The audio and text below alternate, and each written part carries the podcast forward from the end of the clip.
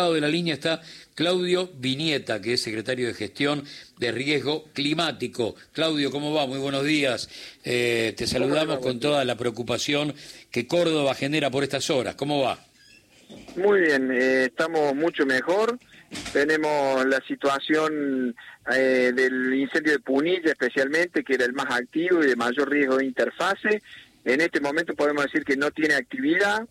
Eh, estuvimos trabajando fuerte hasta las 4 de la mañana, que tuvimos varios reinicios, pero a las 4 cayó algo de, agua, poquito, no lo suficiente, pero nos favoreció un poco el trabajo y podemos decir que está contenido, con perímetro inestable, pero eh, vamos a trabajar para enfriarlo. Ya hay un avión que está sobrevolando y haciendo aplicaciones en donde tengamos alguna columnita de humo, pero no tenemos en este momento foco activo en ese sector. Claudio, ayer el gran enemigo, sobre todo a partir de, la tardecita, fue el viento, ¿no? Que, fue una fábrica de fuego.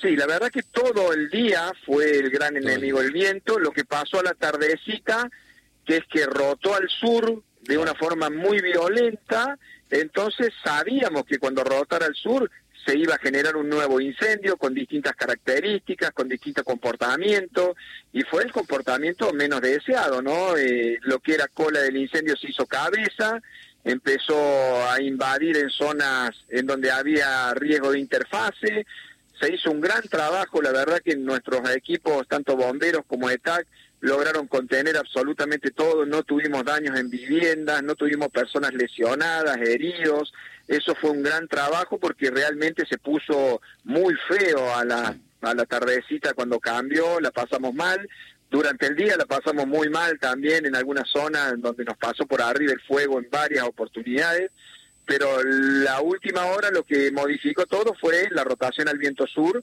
y se tuvo que hacer nuevas estrategias, nuevas tácticas que dieron resultado, ¿no? Porque más allá de que eh, la gente se asustó, es lógico que se asuste porque está en riesgo su, su bien más, más, más preciado que es su propio territorio, ¿no? Pero se trabajó bien, se contuvo y logramos a decir ahora que no tenemos foco activo, ¿no? Y no gracias a la lluvia, sino al gran trabajo que se hizo. Exactamente. Eh, una locura que nace, yo no sé cómo definirlo, pero de una estupidez y, esa estupidez genera un daño, no digo irreparable, porque el tiempo, aunque sea demande demasiado tiempo, pero la naturaleza puede, puede reconstruirse, cuesta, eh, pero que todo haya nacido de una persona que quiso calentar un cafecito eh, es una locura.